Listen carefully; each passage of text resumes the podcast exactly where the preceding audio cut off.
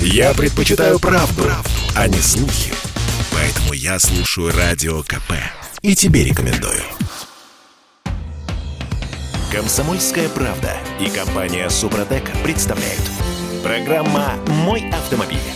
Дивный новый мир, э, удивительное совершенно светлое будущее продолжаем обсуждать. Эм, если вчера, ровно сутки назад, мы говорили о том, как будет устроен административный кодекс, э, то сейчас э, поговорим о том, как будут учить водителей в нашей стране. Эм, я Дмитрий Делинский. Я Алена Гринчевская. Редактор портала осипов.про. Андрей Лекосиповы у нас на связи. Парни, доброе утро. Доброе утро. Доброе утро. Доброе утро. Пробуксовка дня. Ну что, а, значит, Министерство образования или кто там а, этим занимается? Ну, короче говоря, наше правительство выкатило на общественное вот. обсуждение а, проект эм, правил, по которым будут работать автошколы. Там, угу. там цирк с конями. Ну, видимо, пришла вот, пора их поменять, вы, потому что, да, предыдущие правила... Видимо, неспроста. Да. Да, Андрей Олег. Неспроста запнулись на том, кто. Да. Министерство просвещения, начальная школа, собственно говоря. Да? Объявила конкурс который выиграл. Уже выиграл. Уже выиграл. Уже тендер освоен. Деньги Еще освоены. о конкурсе никто не знает. А уже выиграл. была стоимость тендера, кстати. А, который выиграл экспертный центр движения безопасности. Я Что это за экспертный Нет, я центр? Я, я могу фамилию назвать. Конечно, я помню. Мы Она была у нас в эфире. Да? Конечно, конечно. Мы будем называть фамилию Наталья зовут девушку. И там есть еще Георгий такой. Самое... В основном Наталья. Самое... Подождите, бог с ними, с фамилиями и с именами. Самое главное, значит, э, да. время за рулем в автошколе предлагается сократить. Куда уж дальше. Отвратительно. Угу. Но это люди, которые не имеют никакого представления о правилах подготовки водителей, на самом деле. Олег, почему тогда им дают возможность эти э, программы разрабатывать и вносить дополнение? Подождите, пожалуйста. Давайте мы к этому вопросу вернемся чуть-чуть попозже. Министерство просвещения. А, у меня есть цифры конкретные. Давай. Значит, смотрите, 32 часа за рулем э, это то, э, как бы к чему должен готовиться начинающий водитель. Это вождение в городе, а, Нет, 32 часа за рулем это в общей сложности. Угу. А, из суммарно. Них, да, суммарно. Угу. Из них 24 на площадке, а все остальное Было. в городе. Да. А сейчас ну, как бы вот если судить по тому предложению, которое просочилось в прессу, площадку в связи с тем, что госавтоинспекция теперь не принимает экзамен на площадке, принимает экзамены в городе, площадку э, нужно сократить до 14 часов, а время в городе остается э, в том же объеме. А, нет, слушайте, давайте переговорим. Извините, я не прав. Так, да, а, да, да. не точно. Смотрите, а, значит, да, цифры. А, сейчас по правилам 32 часа до, нужно отъездить в городе и 24 на площадке. В связи с тем, что госавтоинспекция площадку э, сейчас не принимает, время на площадке сокращается до 14 часов, и логично было бы вот это освободившееся время, вот эти 10 часов, приплюсовать к э, тренировкам в городских условиях. Но нет, все те же 32 часа. Угу. Дим, там есть еще одна вещь. Ведь количество теоретических часов а, увеличивается с нынешних 190 до 204, но при этом вводится так называемое самостоятельное обучение кандидатов. Ну, это предложение, да, которое мы сейчас обсуждаем. Но под контролем педагогов. Причем в автошколе в итоге, как утверждает российская газета, этому все-таки источнику можно верить, э, придется провести 146 часов. Я вот когда все вот это проанализировал. Э, во-первых, конечно самый главный вопрос, каким образом вообще, э, в какой другой стране мира, так скажу, в какой другой стране мира правила подготовки водителей вырабатываются в результате тендера, который проводит государство. И в какой другой стране они вырабатываются Министерством просвещения? Да черт с ним, кем они вырабатываются. Нет, это очень важно. Вот хорошо, но даже я соглашусь с тем, вы объявили тендер. Вы признаете, что у вас профессиональных экспертов нет. Вы сами не способны сделать и реформировать систему автомобильного образования. Вы объявите тендер. Вы потратили на это 10 миллионов Нет, рублей. Послушай, есть... Но тендер выигрывает организация, которая не только к вам близка чертовски, но она предлагает еще хуже. Она ничего нового не предлагает. Я сейчас могу, вот можете засекать по секундомеру. Нет, одну секундочку, я просто говорю, да. что при этом мы знаем с Андреем очень хорошо людей, которые работают в гильдии автошкол России. Да. Есть специальные, так сказать, э, ассоциации, которые занимаются профессиональной подготовкой водителей, которые прекрасно знают, как надо на Конечно. самом деле организовать обучение. Скажу больше. От этого экспертного центра движения безопасности иногда действительно исходят разумные вещи. Потому что иногда... Я ни разу не слышал. Слушай, я знаю, раз. что они делали очень хорошую детскую программу по детской безопасности в школах совместно с ГИБДД. Это ну, была хоть... хорошая программа. Вот, Министерство просвещения. Так вот, чем школы, они должны да, заниматься. Конечно. Вот я готов сейчас за две минуты сказать, что нужно сделать с автомобильным образованием в нашей стране, чтобы вот не, без 10 миллионов рублей. Я засекаю. Засекаем. Засекаем, Карин. Значит, первое ввести полностью дистанционное э, обучение теоретическому экзамену, как это сделано в европейских странах. Вы платите, вы сначала учитесь сами, и так все вызубривают, э, выучивают правила самостоятельно, потом вы заходите на специальный сервис, которому либо бесплатно, либо платно предоставляется доступ, и компьютер у вас принимает теоретический экзамен. Удаленно. Не надо ходить ни в какую автошколу. Все это глупость на самом деле. Второе. Количество практических часов вождения должно быть не 32 часа, а минимум 160. Это минимальное количество часов вождения, причем эти часы должны разбиваться на 10 часов площадка, потому что 10 часов необходимо для того, чтобы научить человека сидеть за рулем, обращаться с органами управления автомобилем и так далее. Правильно. Но при, правильно, конечно, но при этом мы оставляем инструкторам право персонального подхода к человеку. Ну, потому что, может, человек пришел, он уже там, я не знаю, как я, там, 6 лет, может быть, уже ездит, ему уже не нужно учить, как сидеть за рулем, поэтому это время можно сократить. Далее. Остальные часы мы разбиваем. Во-первых, большую часть времени отводим на подготовку в городе. И именно в городе, как и сейчас. Маневрирование, парковка, и так далее. Можно найти до этого места. Далее, в обязательном порядке минимум 6, а желательно 10 часов вождения в ночных условиях. И минимум, минимум 16 часов управления автомобилем на скорости более 80 км в час. И опять же, еще же минимум 10 часов минимальной контраварийной подготовки, когда имитируется э, выезд на скользкие покрытия, экстренное торможение на, э, машин, на разных покрытиях, на миксе так называемое, да, и так далее. Эти все программы упражнений есть. Они все действуют в европейских странах. Я ничего сейчас не придумаю. 10 миллионов отработал, как считаете? Так. Это мир розовых пони, Андрей, простите меня, конечно. А, где найти это площадку? Мир розовых пони, это то, что существует. А я понимаю. Это то, что организовать да. значительно легче, конечно, чем мучить людей в автошколах. И а, потом, а, давайте еще один момент. Вот последний, последний, простите, вот последний момент. Вот мы все вот в эти автошколы уперлись. Вот другого слова у меня нет. Но давайте вспомним, что за последние 25 лет система профессионального образования автоинструкторов была уничтожена полностью. У нас нет практически автоинструкторов. Учат в автошколах люди просто с хорошим опытом вождения. Дай бог, там 50, 60, 70 процентов из них действительно правильные педагоги и хорошо могут преподавать. Но я лично в этом сомневаюсь. Поэтому, может быть, мы от сертификации автошкол перейдем к сертификации конкретных инструкторов – и введем тогда отчасти персонифицированную или персональную ответственность того инструктора за каждого водителя абитуриента, которого он подготовил. Так действует в Германии. Угу. Это, я опять же ничего не придумываю. Да, я помню, там, э, если человек э, выпускает э, полуфабрикаты, которые слишком часто попадают в аварии, он... Лишает лицензии? Да, лишается угу. лицензии. Вот, слушайте, в проекте вот этих самых новых правил работы автошкол прописано требование высшего образования от инструктора по вождению. Ну, Слушайте, один мой хороший друг, э, журналист, говорил, лучше средняя сообразительность, чем высшее образование. Вот и вот это касается инструкторов. Это, конечно, ерунда. Глупость. Там, вообще-то говоря, в этом проекте сказано много глупого. Но что мы будем, так сказать, разбирать по частям? В целом документ никуда не годится. И движение безопасности центр не имеет права им стыдно заниматься. должно быть. Вот стыдно должно быть вот этим вот людям, которые давно находятся рядом с ГИБДД. Они организовывают и рекомендуют им отчасти что-то делать там по разметке вот эти вот программы. Им стыдно должно быть за то, что они просто взяли и украли 10 миллионов. Um, Все. Да, еще один вопрос, э, который я не успел задать. Это, это возвращаясь э, к тезису а, а, Андрея Осипова по поводу того, что значит, нужно научить людей ездить по, по разнообразным покрытиям. Где найти площадки для этого? Школы, автошколы, после того, как ввели требования по общей площади площадки тренировочной, да, они до сих пор плачутся по этому поводу, что типа в крупных городах э, земля слишком дорогая. Ну, слушайте, для этого существуют при любом крупном городе нормальные небольшие полигоны в Москве, в одной Москве, я знаю 4 или 5 мест, вот прям вот ближе к центральной части, где проводятся занятия по контраварийной подготовке.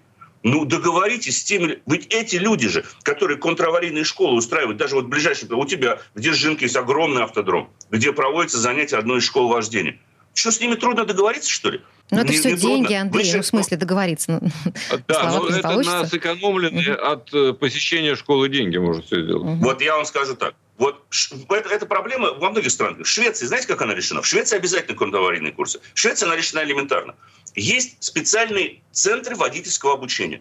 будущий водитель, вот он сначала обучился с инструктором туда-сюда. Последний шаг перед сдачей на экзамен, ты записываешься в этот центр к профессиональному инструктору. Запись через интернет. Ты платишь, да, ты платишь э, там, за этот курс. Это называется минимальный курс э, для получения водительского удостоверения. Это специально оборудованный полигон. Да, там очередь, но ничего страшного. Можно подождать и записаться. Там имитируется, э, соответственно, разворот машины на, 3, на 180 градусов, сдвижная панель, не буду говорить. Там много чего делается, да, имитируется. Но вот за эти часы ты получаешь сертификат, и уже с этим сертификатом ты потом можешь идти получать водительское удостоверение. Не нужно автошколы по этому поводу напрягать. Нужно, уже есть соответствующая инфраструктура. Нужно просто ее развить дальше. И это, кстати говоря, может стать неплохим толчком для развития малого и среднего бизнеса. Потому что построить такую площадку, на которой можно было бы имитировать различные дорожные условия, не проблема. И людей, которые готовы вам сказать, как она должна выглядеть, масса. Любой автогонщик вам это скажет. Так или иначе, то, что мы сейчас обсуждали, это э, только проект поправок в правила работы автошкол, в правила подготовки будущих водителей. Э, он еще не принят и, в общем-то, все еще находится на обсуждении. Так, Андрей Лек Осиповы, редактор портала осипов.про. Парни, спасибо, хорошего дня. Спасибо. Всего доброго, берегите себя. Счастливо. Ну, а мы вернемся в эту студию буквально через пару минут. А в следующей четверти часа к нам присоединится автомеханик, ведущий программы «Утилизатор» на телеканале Чей Юрий Сидоренко. Поговорим о том, при каком пробеге лучше продавать машину. Комсомольская правда и компания «Супротек» представляют. Программа «Мой автомобиль». В какой момент пора продавать машину? При каком пробеге? Таким вопросом задаемся в этой четверти часа. Я Дмитрий Дилинский, у меня 120 тысяч э, на одометре. У меня 102 тысячи, чуть-чуть поменьше. Это Алена Гринчевская. Это Дмитрий Дилинский. А Юрий Сидоренко, автомеханик, ведущий программы «Утилизатор» на телеканале Че у нас на связи. Юр, доброе утро. Доброе утро. Доброе утро, 222 тысячи на пробеге. Купи, продай. Подводные камни вторичного авторынка. Ну что, я вообще-то собирался в этом году избавиться от машин, но посмотрел на то, что происходит на авторынке, на безумие, да, и я понимаю, что еще... Ну, еще покатаешься. Еще ну, год как минимум. Та же ситуация, да. Вот. Угу. А, тем не менее, а, ну, машин-то так или иначе нужно продавать. Ну, конечно, нужно. Это если есть возможность, есть финансовые э, подоплеки и так далее. Знаешь, вот, э, Дим, когда ко мне часто очень подходят с этим вопросом, когда продавать, нужно ли продавать, не пора ли продавать. Когда подходят, спрашивают, Юр, а через сколько нужно продавать уже свой автомобиль? Я задаю человеку сразу же вопрос. А зачем? Ну, вот э, мне нужна более новая машина. В идеале э, вообще новая. Ну, если, если тебе позволяет возможность, то, конечно, надо продавать и покупать новую, если позволяют финансы и так ну, далее. То есть можно продавать независимо от пробега, да, если есть э, деньги и возможность купить что-то новое.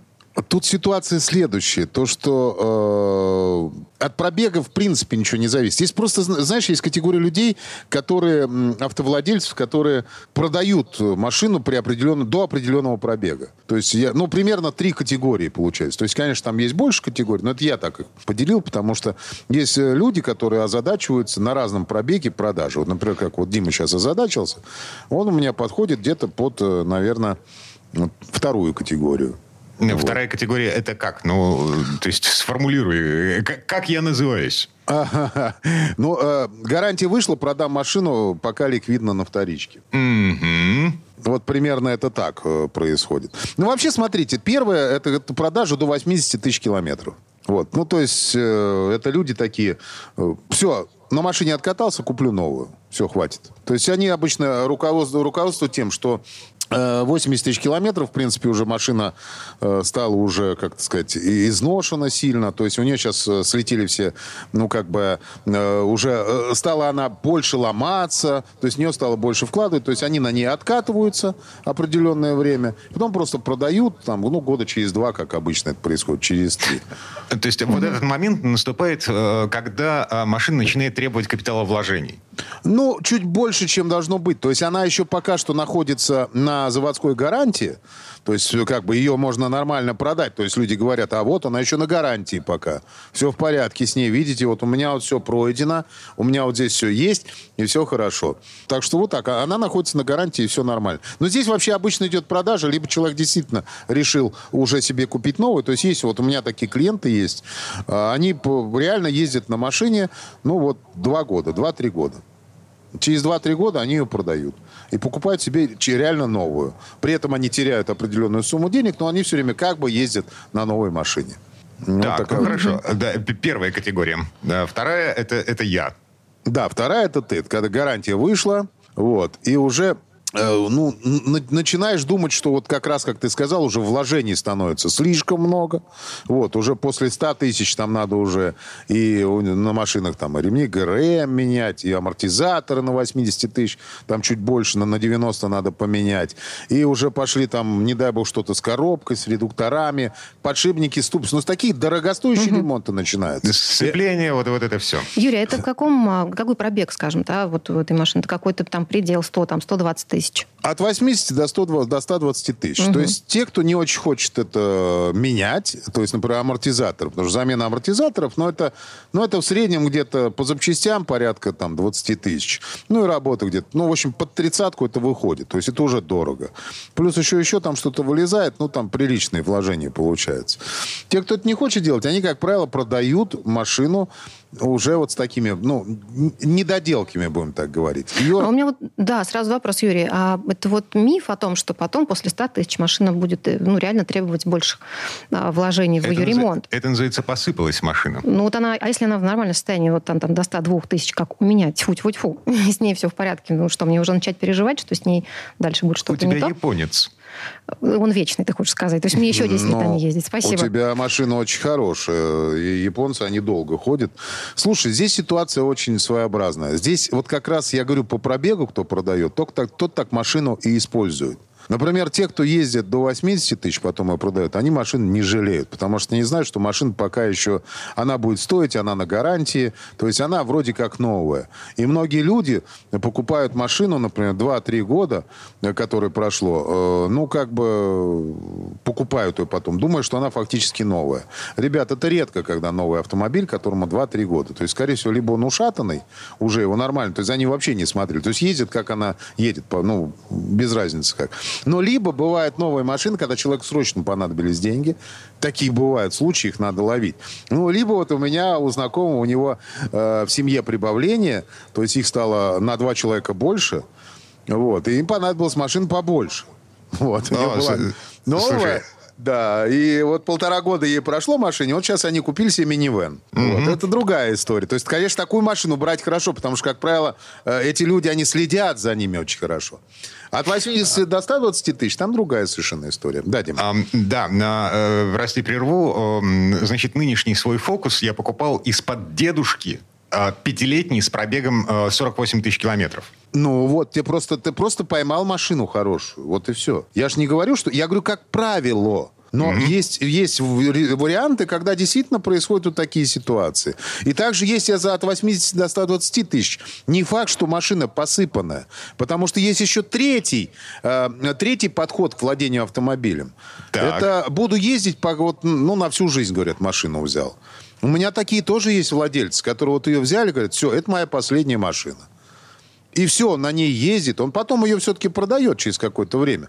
Но, но говорит, все, вот я на ней, ну, я обслуживает, он на ней ездит, ну, аккуратно, очень аккуратно ездит.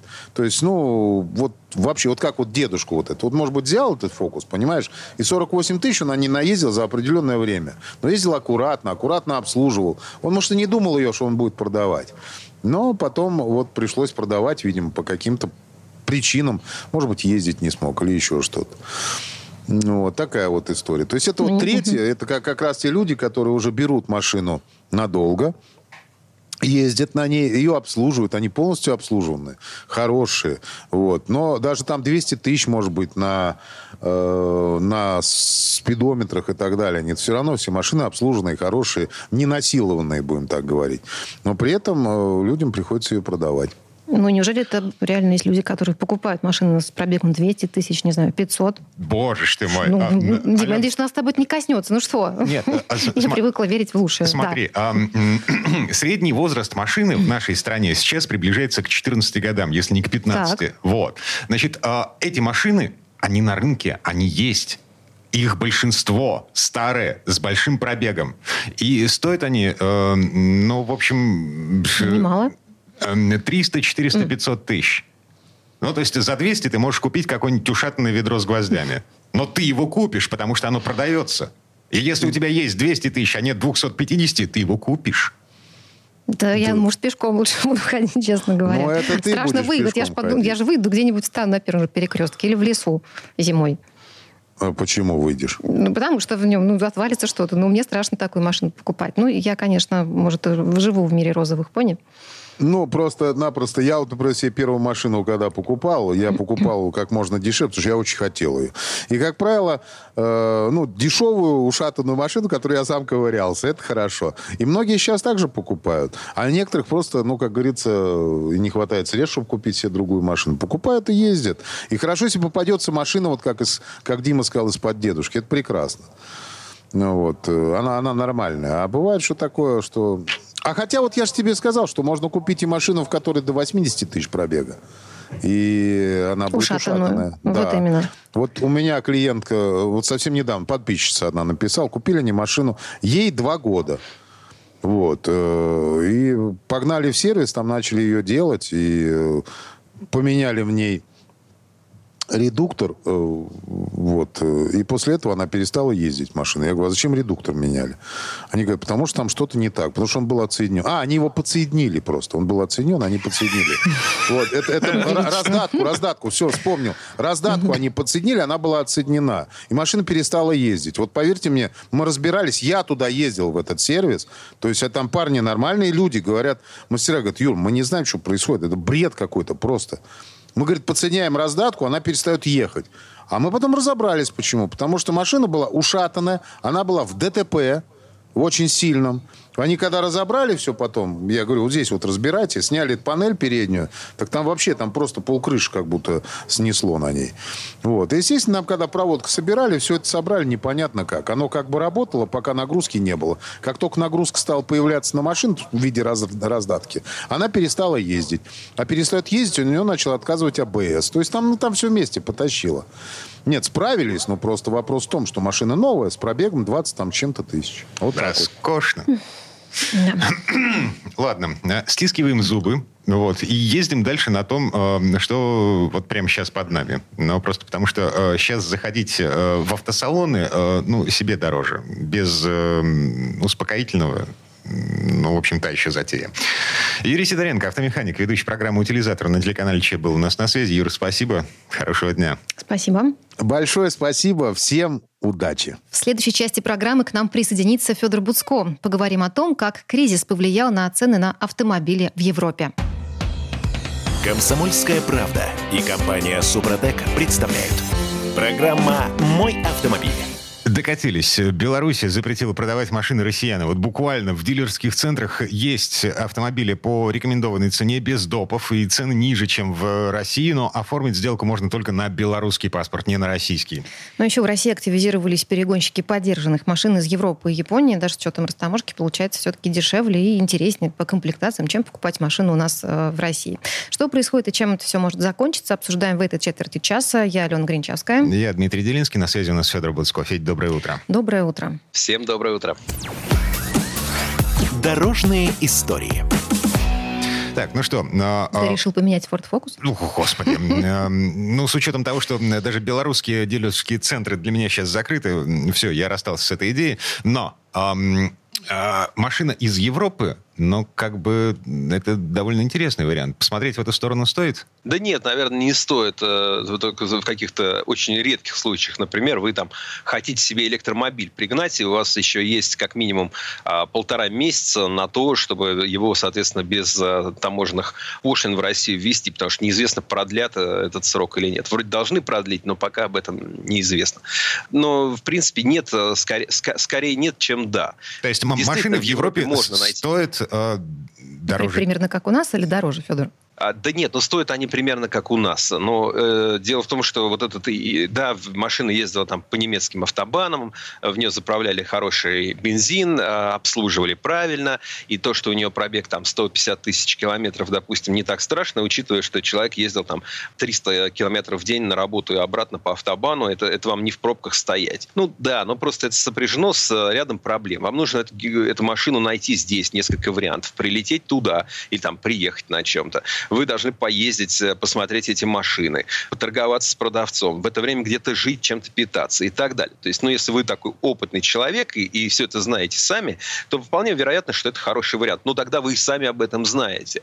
Если же вы а, вот просто, там, не знаю, один раз были там в ГДР еще до падения там Берлинской стены или там два раза в турпоездку в Европу ездили, Я нанимаю перекупщика, я нанимаю. Кому ну, еще да, заплатить нужно будет? Еще ему нужно заплатить. Конечно. И что он выберет? И насколько это будет хороший вариант? Большой вопрос.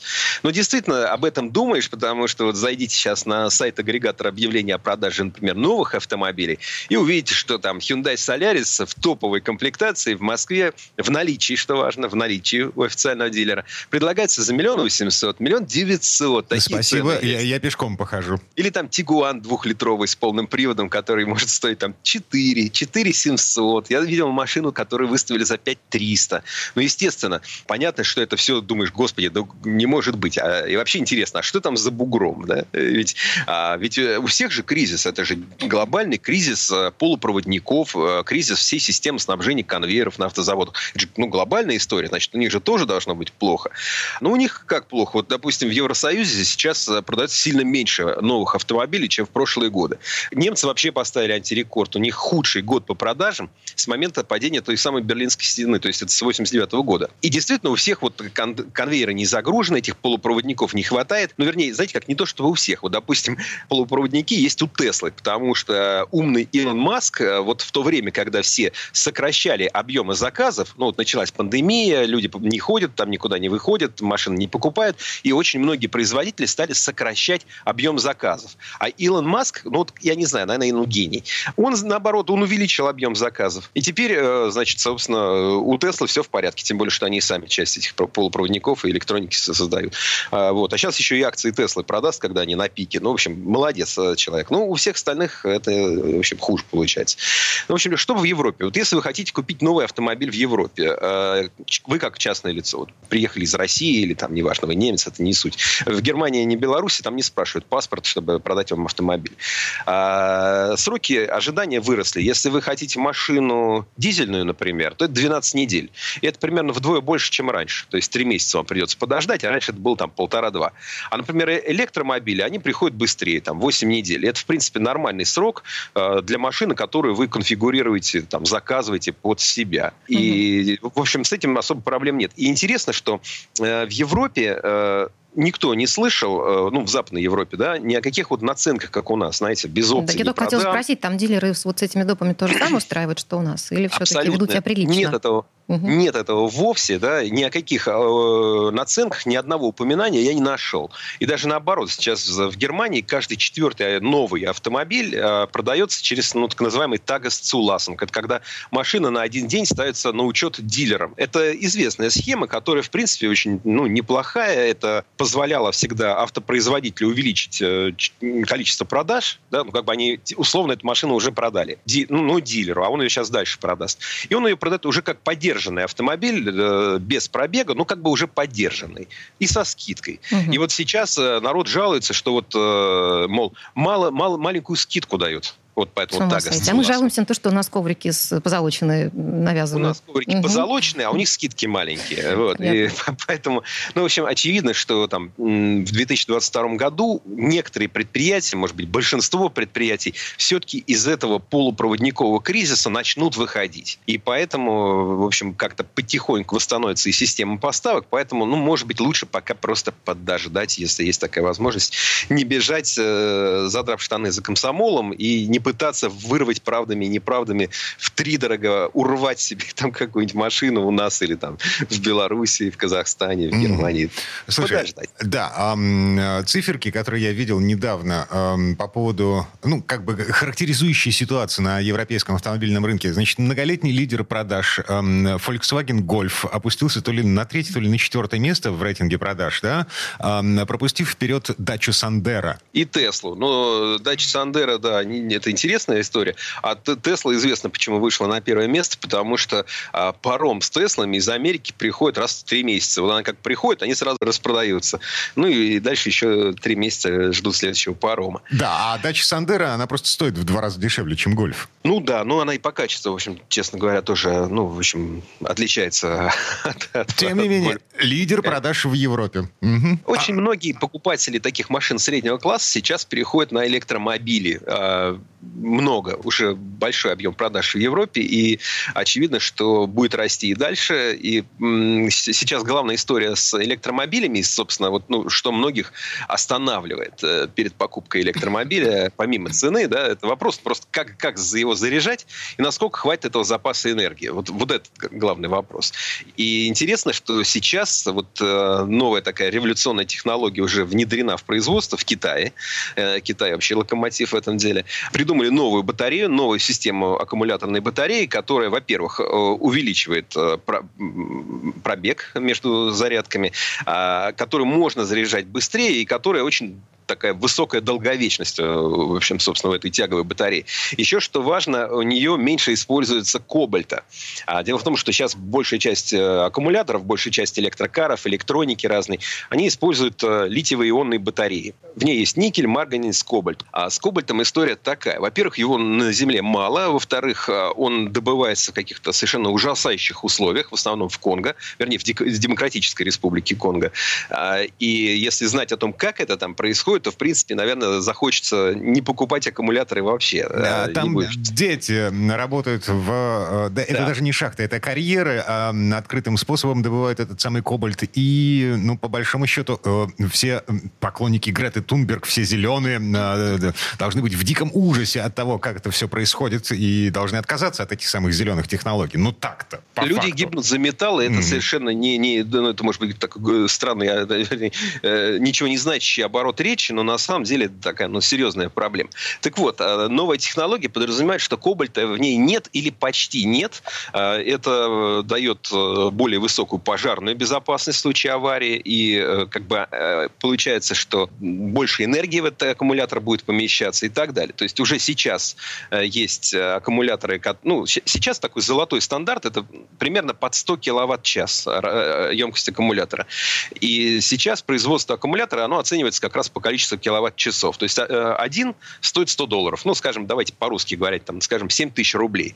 А новая технология позволяет э, делать его за там, 2 1300, допустим, рублей за киловатт-час. То есть вот эта 100 киловатт, 100 киловаттная батарея будет стоить уже там не 700 тысяч рублей, а там 230. При этом она должна ходить там чуть ли не миллион километров быстро заряжаться и, в принципе, ну, очень сильно раскрепощает э, и производителя, и потребителя. Очень интересная технология. Вот э, китайцы ее уже выводят на рынок и скоро выведут. И это, я думаю, даст еще один толчок к развитию вообще электротранспорта. Э, останется нам только скорее эти машины в Россию получить. Я тоже хочу электромобиль. Тяжело вздыхает Федор Буцко. А я тоже, в общем-то, тяжело вздыхаю, потому что... Потому что дорого, да. Пока просто очень дорого, пока Audi e-tron, пока это все там... Ну, все, все очень дорого пока. А... Ну, уже Kia скоро привезет электромобиль. Уже будет подешевле немножечко. А там, глядишь, и другие потянутся. Может быть, и отечественные производители как-то раздухарятся. Да, мы, может, разбогатеем. А? Чудесно. А, просто вот э, все эти технологии, о которых мы сейчас говорим, да, китайские супераккумуляторы, на которые так надеется Федор Буцко, это китайские супераккумуляторы. И доверия у тебя к ним нет. И китайцы, ставить их собираются в первую очередь на китайские машины. Какое у нас доверие к китайскому автопрому Около... Растущее. Ты знаешь, э, доверие, ну, лично мое, может быть, не полное, так сказать, я сейчас э, там, даже, я бы сказал, наверное, небольшое, но растущее. Тенденция такая на улучшение. Um... Оптимист Федор Буцко. С надеждой на светлое будущее, в том числе китайское. Федь, спасибо, хорошего дня. Спасибо. Всего вам доброго. А мы вернемся в эту студию буквально через пару минут. В следующей части программы у нас журналист и летописец мирового автопрома Александр Пикуленко. Послушаем историю о новом Range Rover. Комсомольская правда и компания Супротек представляют. Программа «Мой автомобиль». А это мы вернулись в студию радио «Комсомольская правда». Я Дмитрий Делинский. Я Алена Гринчевская. И в этой четверти часа у нас традиционная история от Александра Пикуленко. На этот раз речь пойдет о пятом поколении Range Rover. Это совершенно новая машина. Ее показали общественности на днях. И это роскошно. Ну, если вы помните, первое поколение сошло с конвейера в далеком 70-м году. Тогда у англичан возникла идея месить грязь с максимально возможным комфортом. Но с тех пор, по большому счету, ничего не изменилось. Раньше это полноценный полноценный внедорожник, но для очень богатых. И слово Сан Санычу. С конвейера. Увековечивание – вот самое подходящее объяснение начала выпуска пятого поколения знаменитого вездехода Range Rover. И здесь призраки полувекового величия проглядывают сквозь глубокий лак кузовных панелей. Родовой замок британской автомобильной промышленности Range Rover сегодня волшебно преобразился. Новые технологии вдохнули свежую силу в замшелую седину камней. Хотя теоретически завод мог бы выпускать Range Rover в течение этого полувека, так ни разу не повторившись. Сочетание благородной древесины и изысканной кожи салона с цветом кузова можно подбирать бесконечно долго. И строгий силуэт Range Rover сделал его одним из самых популярных автомобилей для выезда в свет. Ведь сам по себе английский вездеход — это всегда вызов. Английское всегда очень обособленное и даже высокомерное. Эта машина — признанная икона дизайнерского искусства. Старший брат этой модели — Range Rover второго поколения выставляли в Лувре как лучший образец современного автомобильного дизайна и техники. Новый Range Rover сохранив все достоинства своих предшественников, стал более выразителен, более стремителен и гармоничен. Несмотря на сходство представленного Range Rover со своим предшественником, это совершенно другой автомобиль. Первый представитель новейшей платформы. У него новый топовый турбомотор V8, задняя подвеска с подруливанием и семиместный салон. Новый Range Rover отличают установленные за подлицо элементы кузова и сокращенное количество швов и стыков. Внешность автомобиля удалось сделать похожей на монолит благодаря новым технологиям производства, включая лазерную сварку. Остекление вровень с вертикальными кузовными стойками, скрытые дверные ручки, бесшовные стыки крыши, полученные благодаря лазерной сварке, а также светодиодные задние фонари придают внедорожнику оригинальный внешний вид. Новая система Dynamic Response Pro — это стандартная пневматическая подвеска с адаптивными амортизаторами Бельштайн. Она завязана на бортовой навигатор, видит дорогу на 3 километра вперед и сама изменяет жесткость подвески перед каждым поворотом, исходя из скорости и включенного режима движения. Активные стабилизаторы с 48-вольтовыми электромоторами для подавления кренов. Но на бездорожье они отключаются. Так что же, подводит ли пятое поколение этих незаурядных машин итог блистательной эпохи или только вписывает в нее еще одну памятную страницу? Ведь следующий уже электромобиль. Впрочем, аристократ автомобильного мира Range Rover противится любой революции. Ведь не зря же на них ездит оплот британского менталитета королева Елизавета II, а неутомимый Джеймс Бонд в который раз спасает вместе с Range Rover наш мир в своих фильмах. Итак, пятое поколение флагманской модели полностью переработано, обновлено и модернизировано во всех отношениях, а еще и существенно электрифицировано. Причем привычный силуэт Range Rover остается в основе своей неизменным, с восходящей боковой линией и короткими свесами. Хотя различие между ним и уходящим потомком очень серьезное. Самым замечательным элементом неожиданно для всех стало оформление задних фонарей. Если они не работают, то это выглядит как стильная глянцево-черная панель. А удивившие всех диодные фары, которые имеют по миллиону двести тысяч микрозеркал, они-то и формируют световой пучок и даже могут рисовать подсказки на дороге.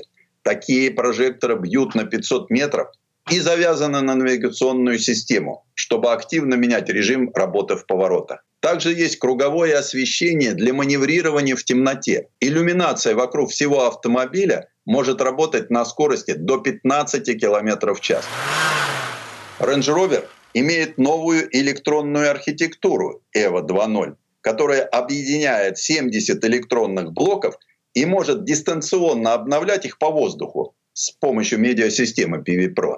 Само головное устройство имеет изогнутый экран диагональю 13 дюймов с виброотдачей при нажатии – но, к счастью, сохраненный отдельный пульт климат-контроля с аналоговыми рукоятками. Приборный экран имеет диагональ 14 дюймов. Есть проекционный дисплей, а в салонное зеркало встроен экран, на котором передается изображение с задней камеры. Она установлена в одном из двух половников на крыше. Как и прежде, все версии имеют восьмиступенчатый автомат ZF и двухступенчатую раздатку. В базе есть даже электронно управляемый задний межколесный дифференциал. А вот от постоянного полного привода инженеры отказались в пользу трансмиссии с многодисковой муфтой подключения передней оси, которая уже используется на некоторых версиях внедорожника Land Rover Defender. При движении на скорости от 35 до 160 км в час в дорожном режиме Муфта размыкается, что сулит уменьшение расхода топлива на 30% по сравнению с прежней моделью. В салоне все та же фамильная командирская посадка. Сидишь на уровне водителя дальнобойного грузовика. Отличные кресла с великолепным поясничным подпором. Передние седаки совсем не зажаты между мощным центральным тоннелем и объемными дверными панелями. Ощущение такое, что сидишь в лобби закрытого клуба. Это нужно не только видеть, но и чувствовать. На фоне внешнего лоска и гламура это и чувствуется. Здесь витает особый дух. Дух благородства настоящей кожи отличной выделки и искусно обработанного дерева ценных пород. Дух аристократии. Совсем скоро, в 2024 году, автомобиль будет выпущен в версии с электрической силовой установкой и станет первым полностью электрическим Land Rover. К концу 2030 года все модели Jaguar и Land Rover будут доступны в полностью электрических версиях.